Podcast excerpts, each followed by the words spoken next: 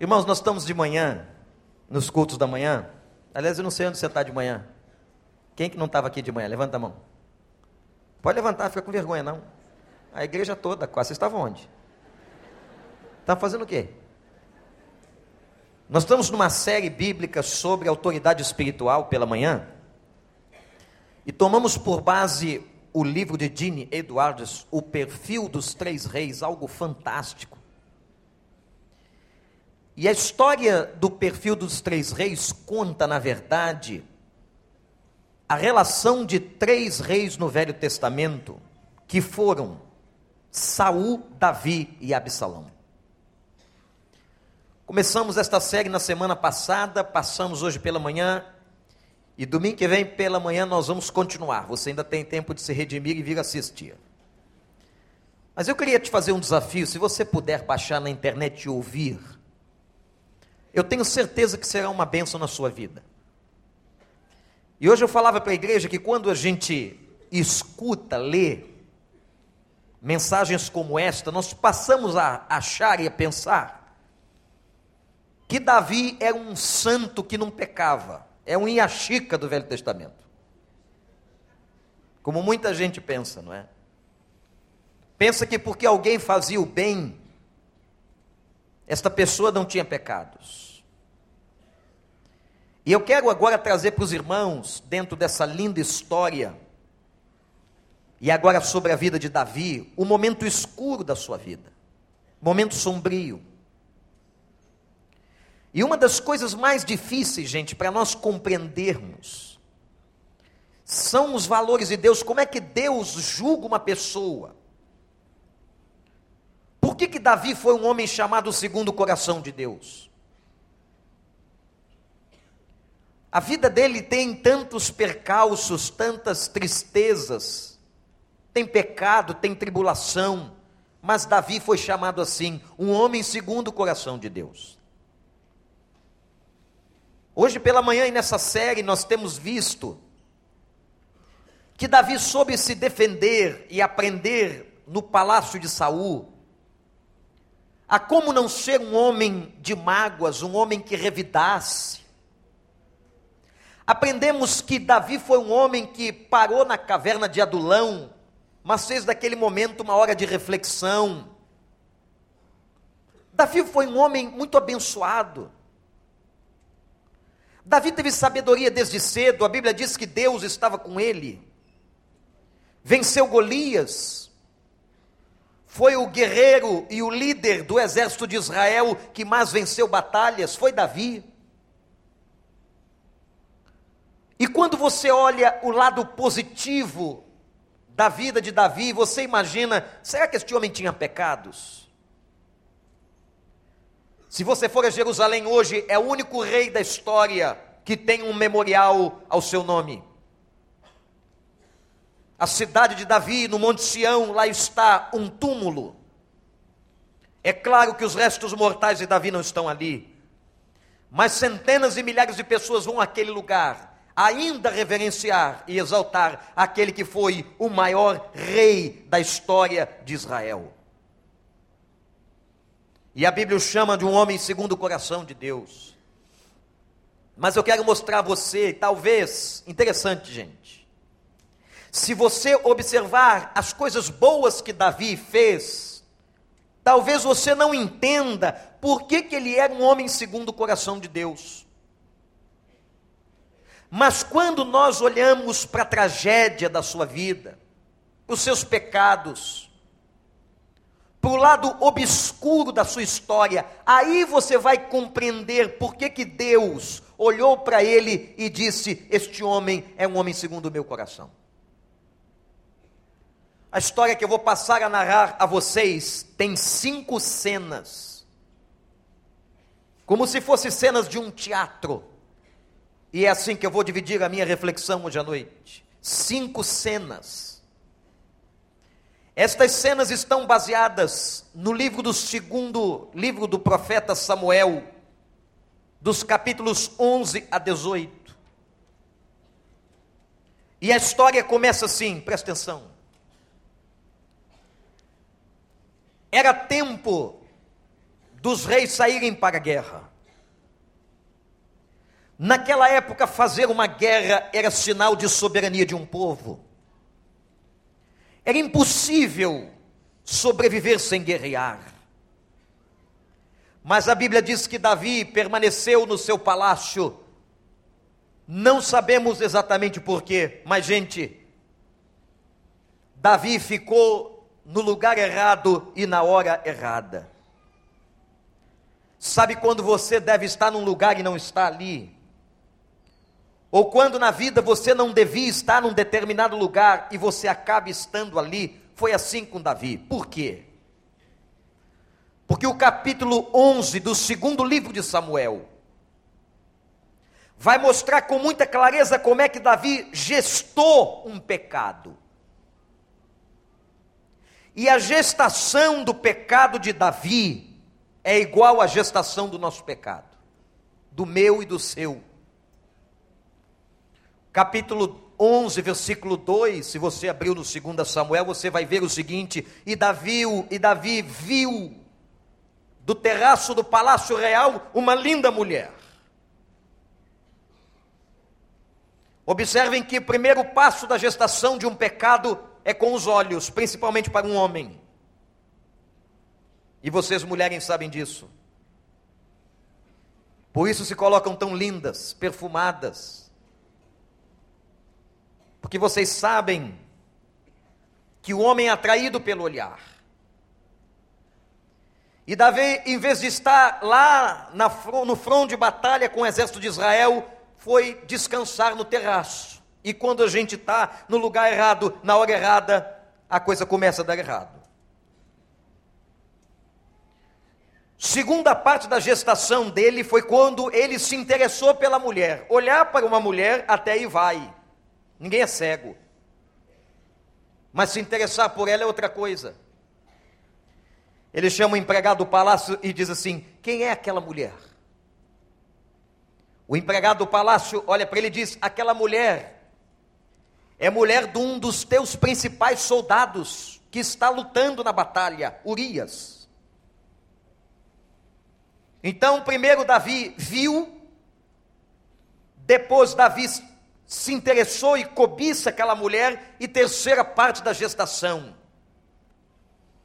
ele manda chamar, usando a sua autoridade real. E quando aquela bela mulher chamada Betseba chega no palácio, ele se deita com ela e coabita com ela.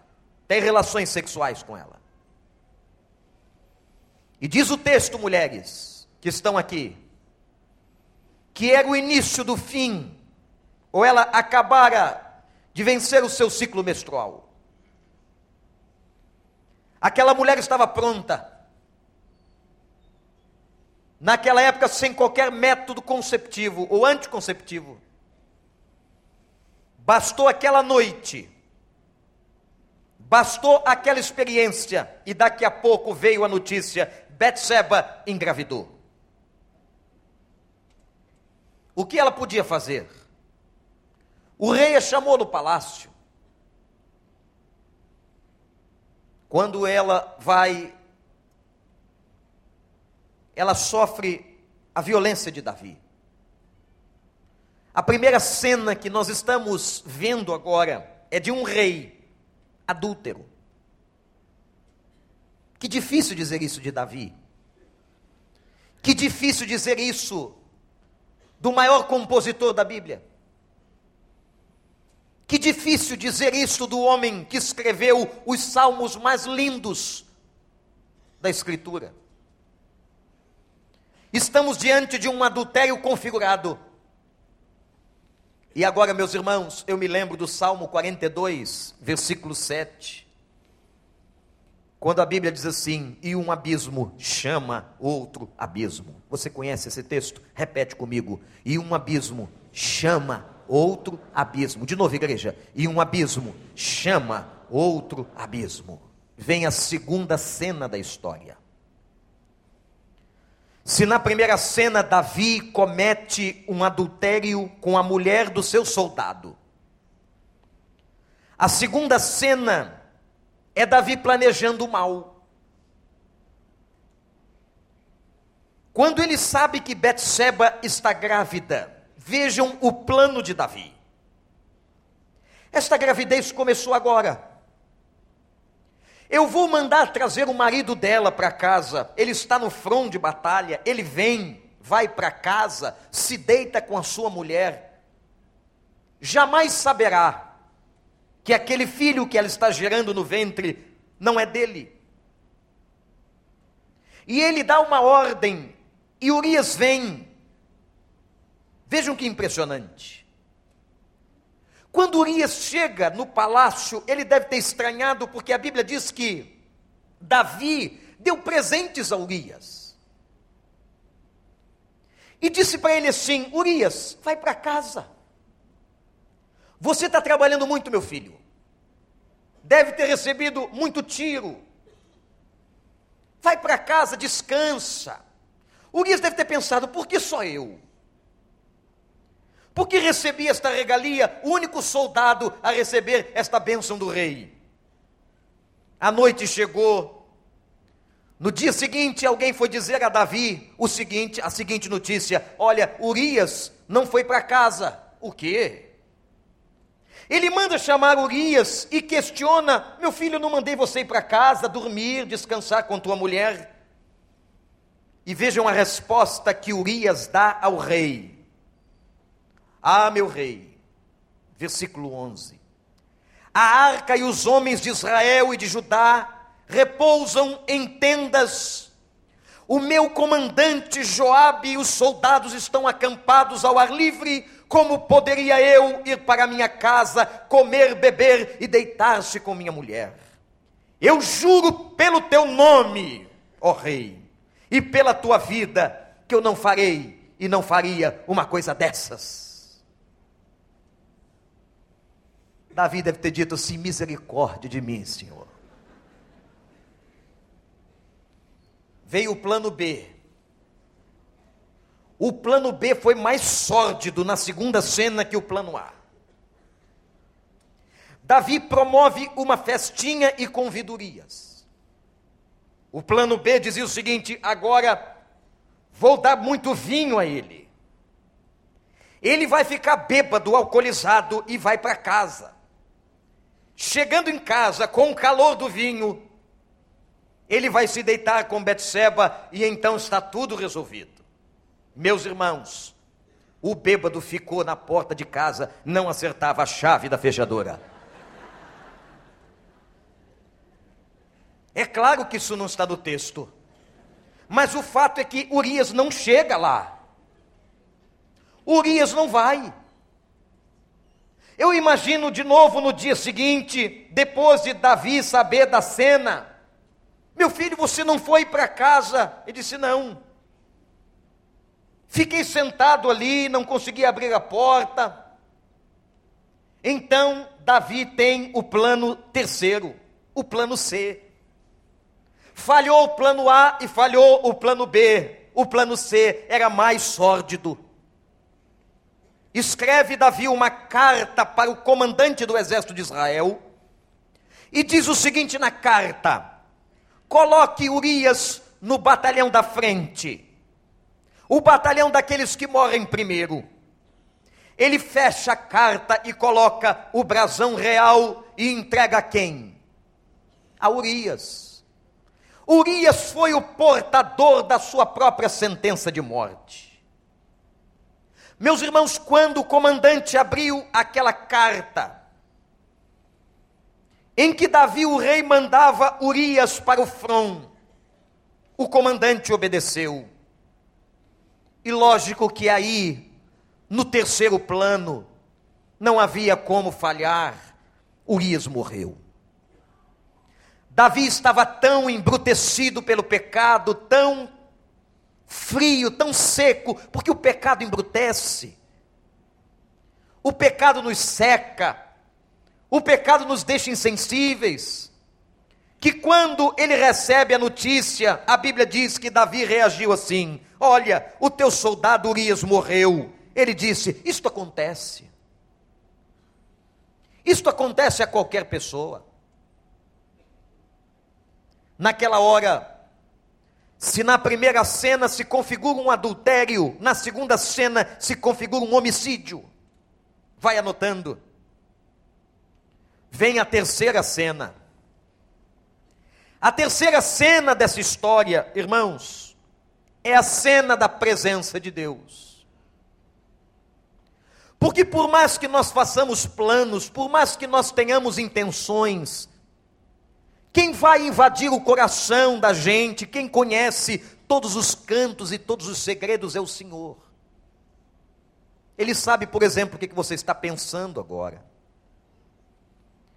E naquela hora a Bíblia diz que Deus se desagradou de Davi. Deus ficou muito triste com Davi. Deus ficou zangado com o rei. Aquele rei que ele havia ungido, aquele homem tão especial, tão importante, aquele comandante, aquele que havia vencido Golias, aquele que sucedeu Saul, aquele que Deus preparou com tanto carinho, aquele que Deus abençoou tanto. Davi, eu não esperava isso de você. Ou talvez Deus esperasse, porque nos conhece. Deus então manda o profeta.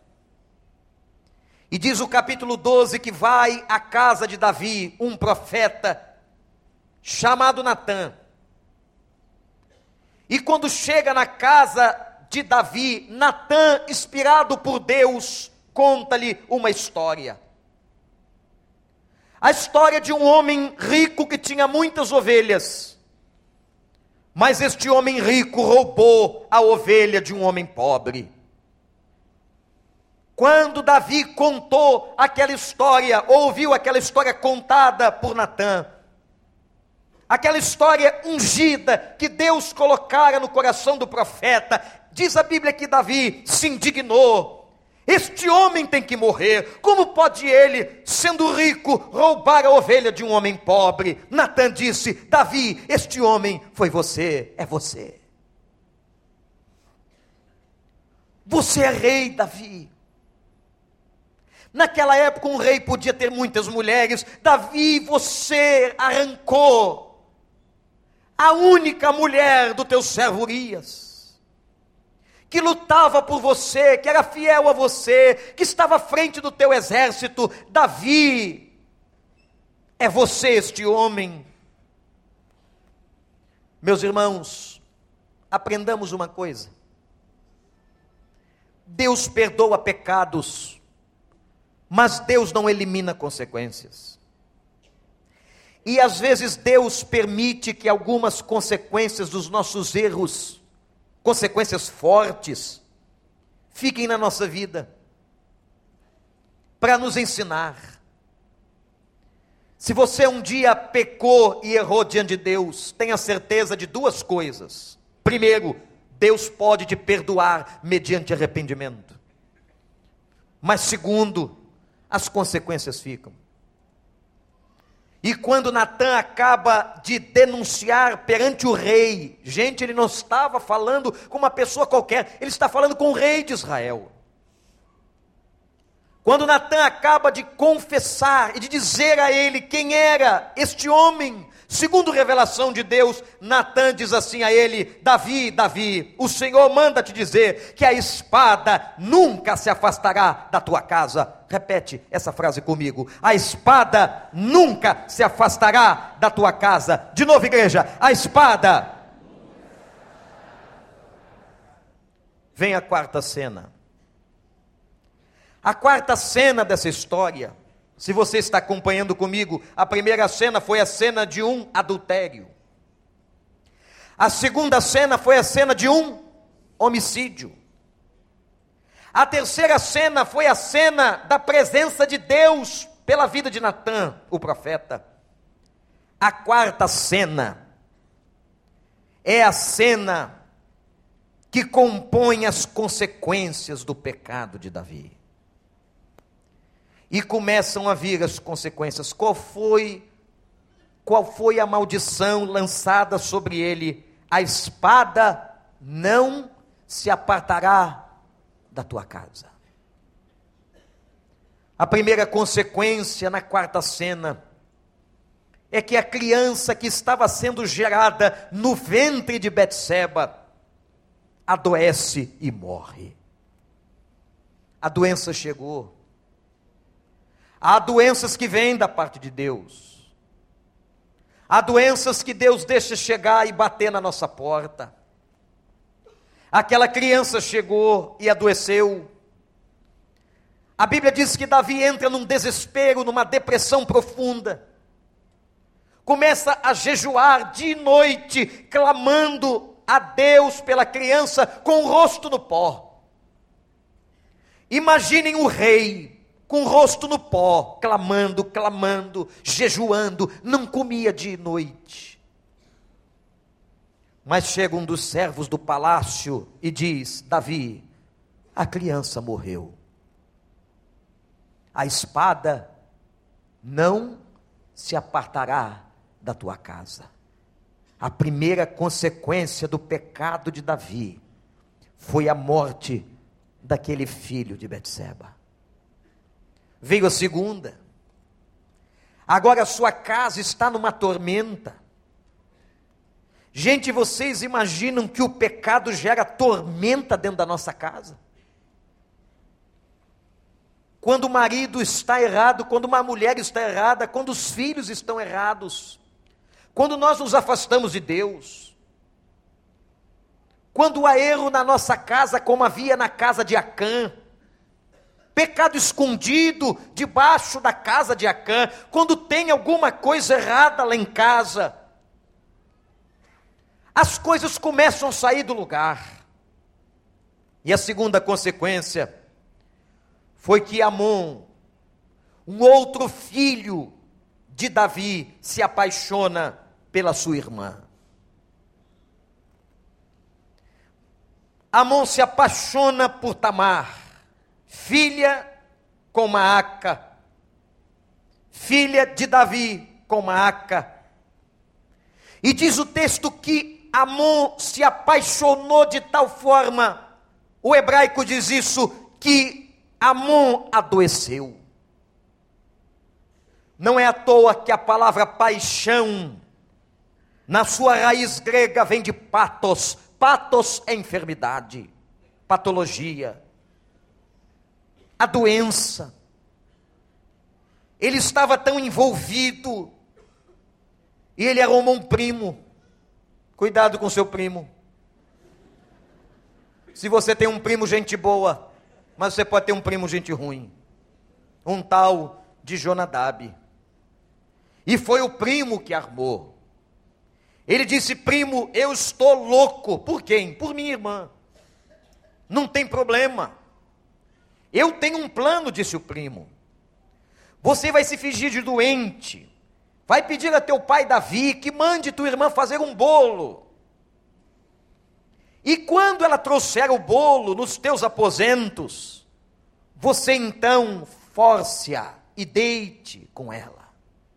E foi assim. Amon pediu ao pai, se fingiu de doente, olha mentira, olha mentira. Um pecado vai puxando o outro, um abismo vai puxando o outro. E agora Amon está em casa fingindo-se de doente.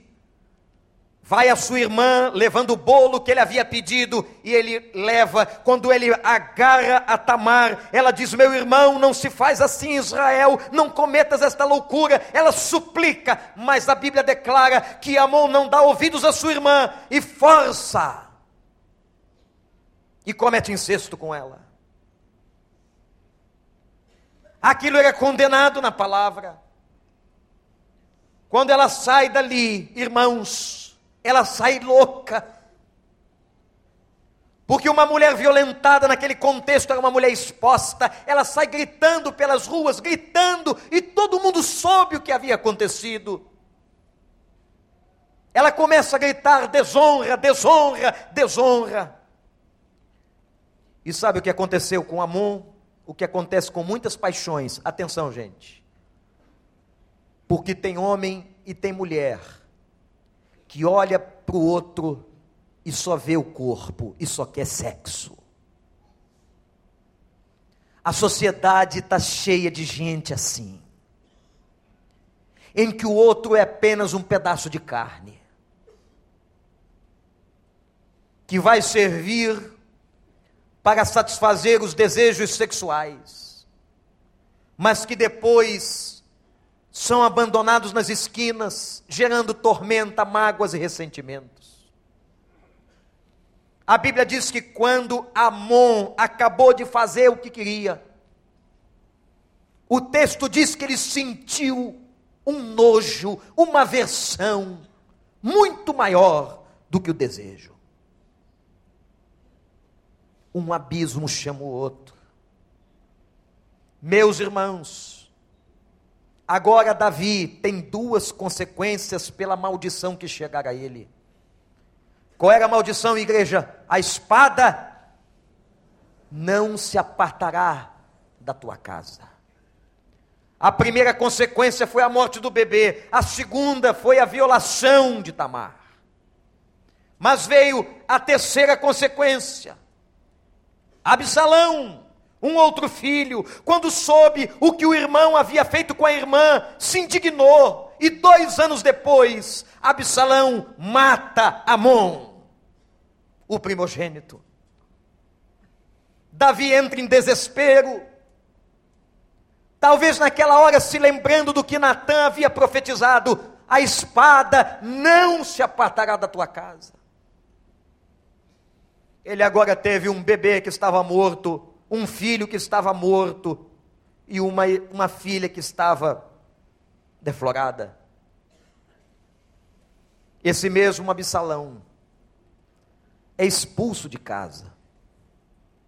Davi permite que ele fuja, ele foge, e depois que Davi tenta recuperar a relação com seu filho, Absalão volta para casa, e é agora Absalão, este filho magoado, ressentido, que vai conspirar contra o seu pai, querendo tomar-lhe o trono. Ao ponto de Absalão formar um exército e fazer com que Davi fugisse. Eu estou dizendo, irmãos, que o próprio rei fugiu do palácio, o próprio rei deixou o trono. Já viram essas rebeliões? Como aconteceu com Gaddafi, que teve que fugir do seu reinado. Porque queria, o povo queria matá-lo. Agora Absalão estava com controle, tinha roubado o coração do povo, tinha enganado o povo. E coloca o seu pai para fora, e diz a Bíblia que Davi vai parar nas cavernas do deserto, humilhado. Talvez se lembrando de Natã, a espada não se apartará da tua casa. Quanta desgraça! Quanta desgraça por causa de um pecado, quanta desgraça por causa do adultério, quanta desgraça por causa do homicídio, por causa da mentira. Como o pecado gera consequências que nós não imaginamos. Na hora que nós estamos pecando, parece que está tudo bem. É tudo prazeroso, porque o pecado dá prazer. Se o pecado não desse prazer, ninguém cometeria pecado. E Davi agora está fugindo, está distante do seu trono, do seu palácio, e aparece um homem chamado Simei, como mensageiro do diabo, em cima do morro, que quando viu o rei lá embaixo, tacava-lhe pedra, gritava palavras de blasfêmia Naquela hora, os soldados que estavam com Davi, que haviam saído do reino com ele, disseram a Davi: Vamos matar este homem. Davi diz: Não. Vejam o sofrimento. Não. Quem sabe? Ele estava tão cheio de culpa, tão cheio de culpa, que diz: Quem sabe? Este homem que está me tacando pedras é da parte do Senhor. Que inferno! E como, meus irmãos, se não bastasse, qual foi a maldição? A espada não se apartará da tua casa. O exército de Davi mata Absalão. Três mortes. três mortes: a morte da criança no ventre de Betseba, a morte de Amon, a morte de Absalão e a morte moral de Tamar. Só morte, só espada. O que se faz numa hora dessa, gente? O que se faz com o coração dilacerado e arrebentado pelo pecado e pelas consequências? Aí vem e é neste momento que Davi escreve dois salmos. Dois. Eu quero convidar você a que leia comigo pelo menos um. Ele escreve o Salmo 32. E ele escreve o Salmo de número 51. Eu quero ler o 51. E aqui você vai começar a entender como é que pode um homicida adúltero se transformar num homem segundo o coração de Deus. Olhe o cabeçalho do salmo se você tem uma Bíblia da NVI. O salmo foi escrito para um mestre de música. Salmo de Davi, escrito quando o profeta Natã veio falar com ele sobre o adultério de Betseba. Davi escreveu: Tem misericórdia de mim, ó Deus. Por teu amor, por tua grande compaixão, apaga as minhas transgressões. Lava-me de toda a minha culpa e purifica-me do meu pecado, pois eu mesmo reconheço as minhas transgressões e o meu pecado sempre me persegue. Vejam a culpa. Contra ti, só contra ti eu pequei e fiz o que tu reprovas, de modo que justa é a tua sentença. E tens razão, ó Deus, em condenar-me. Eu sei que sou pecador desde que nasci. Desde que me concebeu minha mãe, eu sei que desejas a verdade no íntimo, e no coração me ensinas a sabedoria. Ó oh Deus, purifica-me. Purifica-me com isopo e ficarei puro. Lava-me e mais branco do que a neve eu serei. Faze-me ouvir de novo júbilo e alegria, e os ossos que esmagaste exultarão. Esconde o rosto dos meus pecados e apaga todas as minhas iniquidades. Cria em mim, ó Deus, um coração puro e renova dentro de mim um espírito estável. Não me expulses da tua presença, nem tires de mim o teu Espírito Santo. Devolve-me, Deus, a alegria da tua salvação e sustenta-me com um espírito pronto a obedecer. Então eu ensinarei os teus caminhos aos transgressores, para que os pecadores se voltem para ti. Livra-me da culpa e dos crimes de sangue, ó Deus, Deus da minha salvação. É a minha língua, e a minha língua aclamará a tua justiça, ó Senhor. Das palavras aos meus lábios, e a minha boca anunciará o teu louvor. Não te deleitas em sacrifícios, nem te agradas em holocaustos, senão eu os traria. Os sacrifícios que agradam a Deus são um espírito quebrantado e um coração quebrantado e contrito. Ó oh Deus, não desprezarás. Por tua boa vontade, fazes Sião prosperar, ergue os muros de Jerusalém, e então te agradarás dos sacrifícios sinceros e das ofertas queimadas e dos holocaustos e novilhos serão oferecidos sobre o teu altar. Louvado seja o nome do Senhor. Que homem! Que confissão, que sinceridade, irmãos. Nós estamos lendo a confissão de um rei.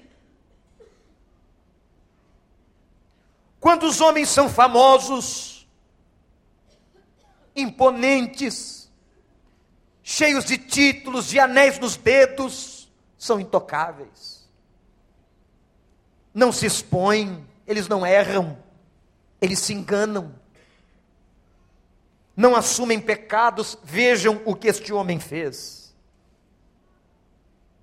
E eu quero dizer a vocês que a única maneira da maldição do pecado cessar na sua vida, a única maneira da maldição do pecado cessar na minha vida e na nossa casa, é quando nós fazemos o que fez Davi, foi para a confissão, rasgou o coração, abriu diante de Deus a sua vida e disse: Senhor, eu pequei. Eu quero que você olhe comigo agora esta oração. Primeira coisa que ele faz, ele foi lá nos porões da sua alma e disse: Senhor, tem misericórdia. Por que, que ele pede misericórdia? Misericórdia, a palavra misericórdia é alguém que tem compaixão pela miséria do outro. Davi estava dizendo que ele era um miserável por causa do seu pecado. Oh Deus, tem compaixão da minha miséria.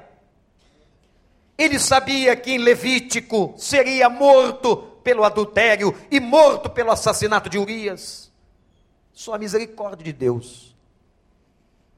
Meu irmão, minha irmã, você que entrou aqui hoje, se há pecado na tua tenda, se há pecado na tua casa, pede misericórdia a Deus. Se tem alguma coisa que não vai bem, abaixa a cabeça e pede misericórdia a Deus.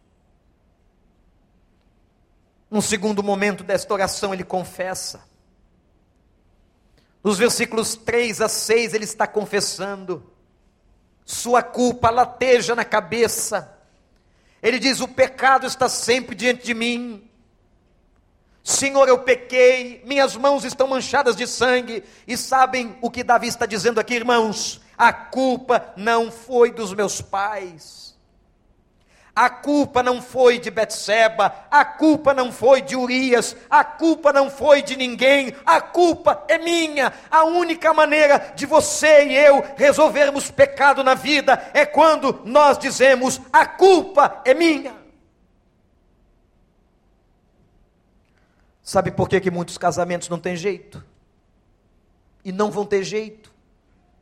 vão morrer sofrendo.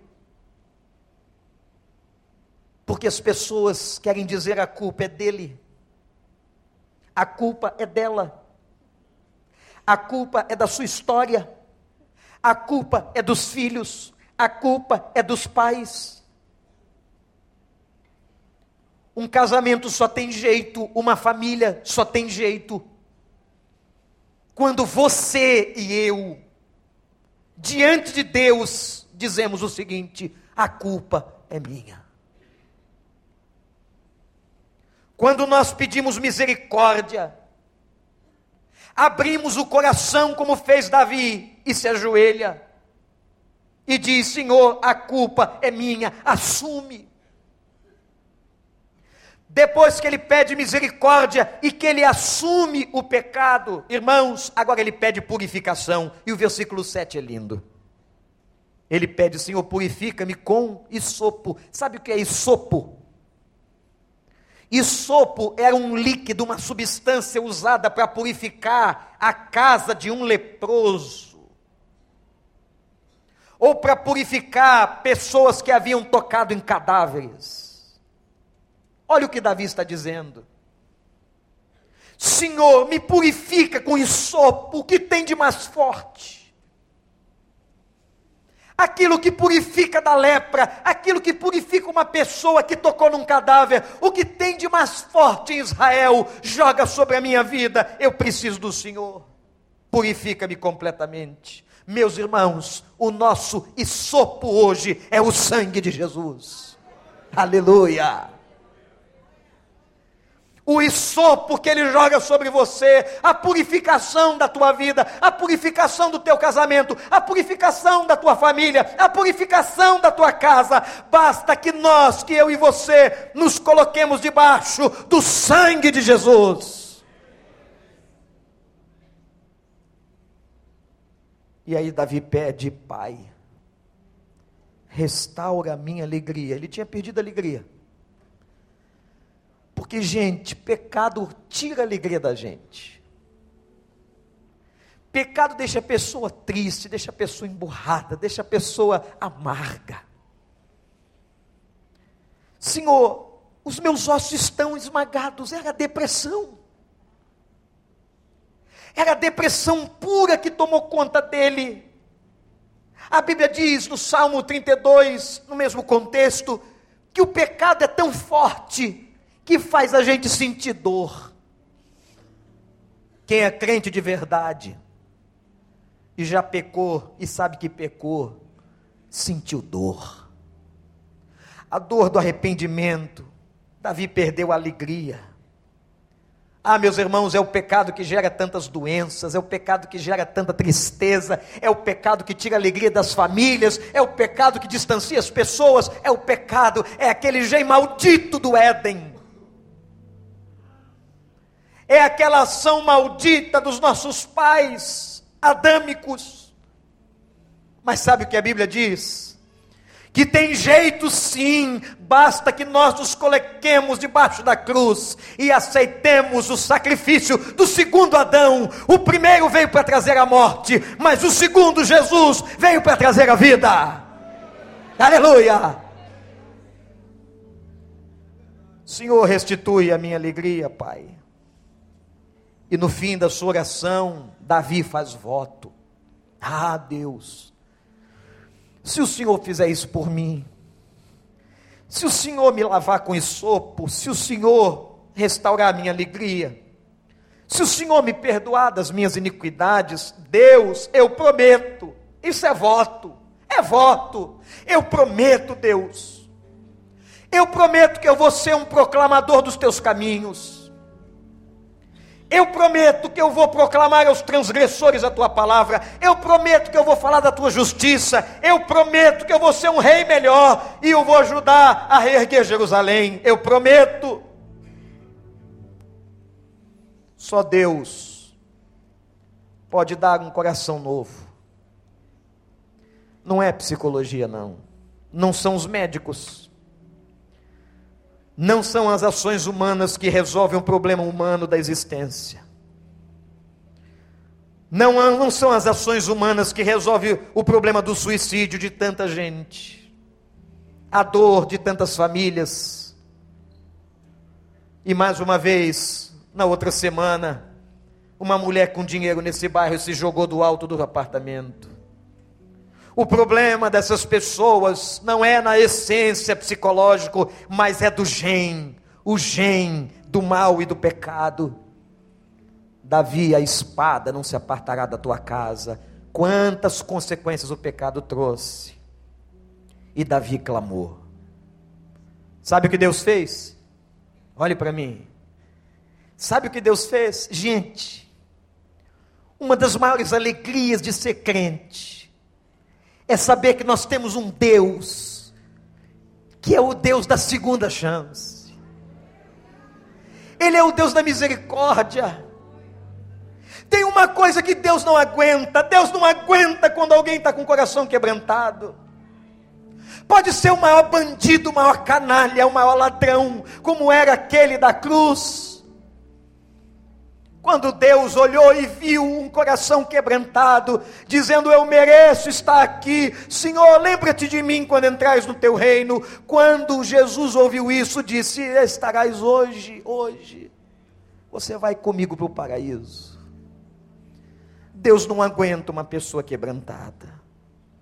Ele rejeita o soberbo, ele rejeita o orgulhoso, ele rejeita gente, como o Franco disse, com a espinha dura, com o pescoço duro, mas ele dá graça ao humilde, ele dá graça àquele que se quebranta. Sabe por que, que Davi era um homem segundo o coração de Deus? Porque era um homem quebrantado. Não, não era porque ele não tinha pecado, não, ele tinha sim, e muitos. Eu acabei de contar-lhes a escuridão da vida de Davi, mas ele era quebrantado. Ele era um rei que confessava os seus pecados, que pedia ajuda, e o Deus da segunda chance ouviu. E meus irmãos, como agora Urias estava morto, ele precisou então tomar conta de Betseba. Ele não a abandona. Ele não a abandona. Parece que, como parte da sua restauração, ele cuida daquela mulher, pois sabia que havia matado o marido dela, e faz dela uma das mulheres do seu reino. E então vai a ela agora de uma outra forma, e ela engravida. E lhe deu um outro filho. E o nome dele foi Salomão. O homem mais sábio que o mundo já viu. Como Deus é um Deus da graça. E se você abrir a Escritura, na linhagem de Jesus, Betseba é contada. Tudo isso por causa da graça. A graça que alcançou você e a mim. Louvado seja o nome do Senhor. Abaixa a sua cabeça. Feche os seus olhos. Eu queria convidar você que olhasse agora para dentro da sua casa. Nós começamos um mês falando de família. Quem sabe tem muita coisa errada e não tem dado certo há tantos anos. E você não sabe por quê, e você se debate e você culpa o outro, diz para ele hoje, pela primeira vez: Pai, é pecado meu, é dureza minha. Eu quero te confessar os meus pecados. Eu quero confessar a minha iniquidade, Senhor, como fez Davi. Eu quero também ser um homem, uma mulher segundo o teu coração. Ó oh Deus, faz isso agora, meu irmão. Faz isso agora em nome de Jesus. Nós vamos adorar a Deus. Eu vou fazer um apelo muito difícil nessa noite. Um apelo para gente séria, que reconhece suas fraquezas.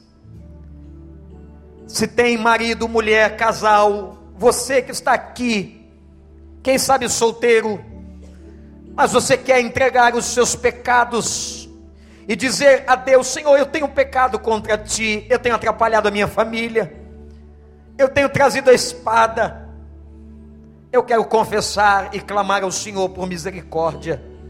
Se você quer fazer isso, não importa quantos anos de crente, mas se o Espírito tocou no seu coração, também não importa se você entrou aqui pela primeira vez ou se você é de uma outra religião, não importa. Mas se você quer fazer isso diante de Deus, nós vamos ficar de pé. E em pé nós vamos cantar. E eu quero convidar você que tem algo a entregar a Deus, só você sabe. Ninguém vai te julgar, que ninguém pode julgar o outro. Sai do teu lugar e vem aqui. Eu vou clamar que o sangue de Jesus não é ensopo essa noite, é o sangue de Jesus recaia sobre ti. Se o Espírito tocou na tua vida, você marido, você mulher, você casal, você filho, você solteiro, você divorciado, Deus tocou em você. Você quer, tem alguma coisa a entregar essa noite? Vem aqui no altar, entrega, quebrantado, como fez Davi. Tem tanta gente aqui quebrantada. Eu quero dizer a você que está chorando que Deus está recolhendo tuas lágrimas. Deus está abrindo as mãos, está colhendo as tuas lágrimas para enxugar dos teus olhos, e nós vamos clamar juntos com você, igreja, estende a mão para cá, Senhor, louvado seja o nome do Senhor, pela história da vida de Davi, Senhor, quantos erros, quantos pecados, mas um dia ele abriu o coração e contou tudo. E agora estes meus amigos, irmãos que estão aqui, estão contando tudo. Pai, tem tanta gente chorando aqui na frente, enxuga desses olhos as lágrimas. Restitui a alegria da vida dessas pessoas, Senhor. Lave-as nessa noite, não com ensopo, mas com o sangue de Jesus Cristo. E Pai, que ao levantarem do chão agora, elas tenham a certeza que tu és o Deus da segunda chance. e que elas levantem renovadas pelo Teu Espírito Santo, Senhor. Levantem perdoadas, abençoadas. Ó oh, Deus, faz isso, Senhor. Faz o que nós não podemos fazer. Que o Senhor agora tire do coração toda mágoa, todo ressentimento, Senhor, e perdoa-lhes os seus pecados. Pai, conserta os lares, restaura casamentos, traz aquele marido de volta, traz aquela esposa de volta, restaura os filhos. Ó Deus, que os filhos sejam submissos aos seus pais e que os pais os eduquem no temor do Senhor.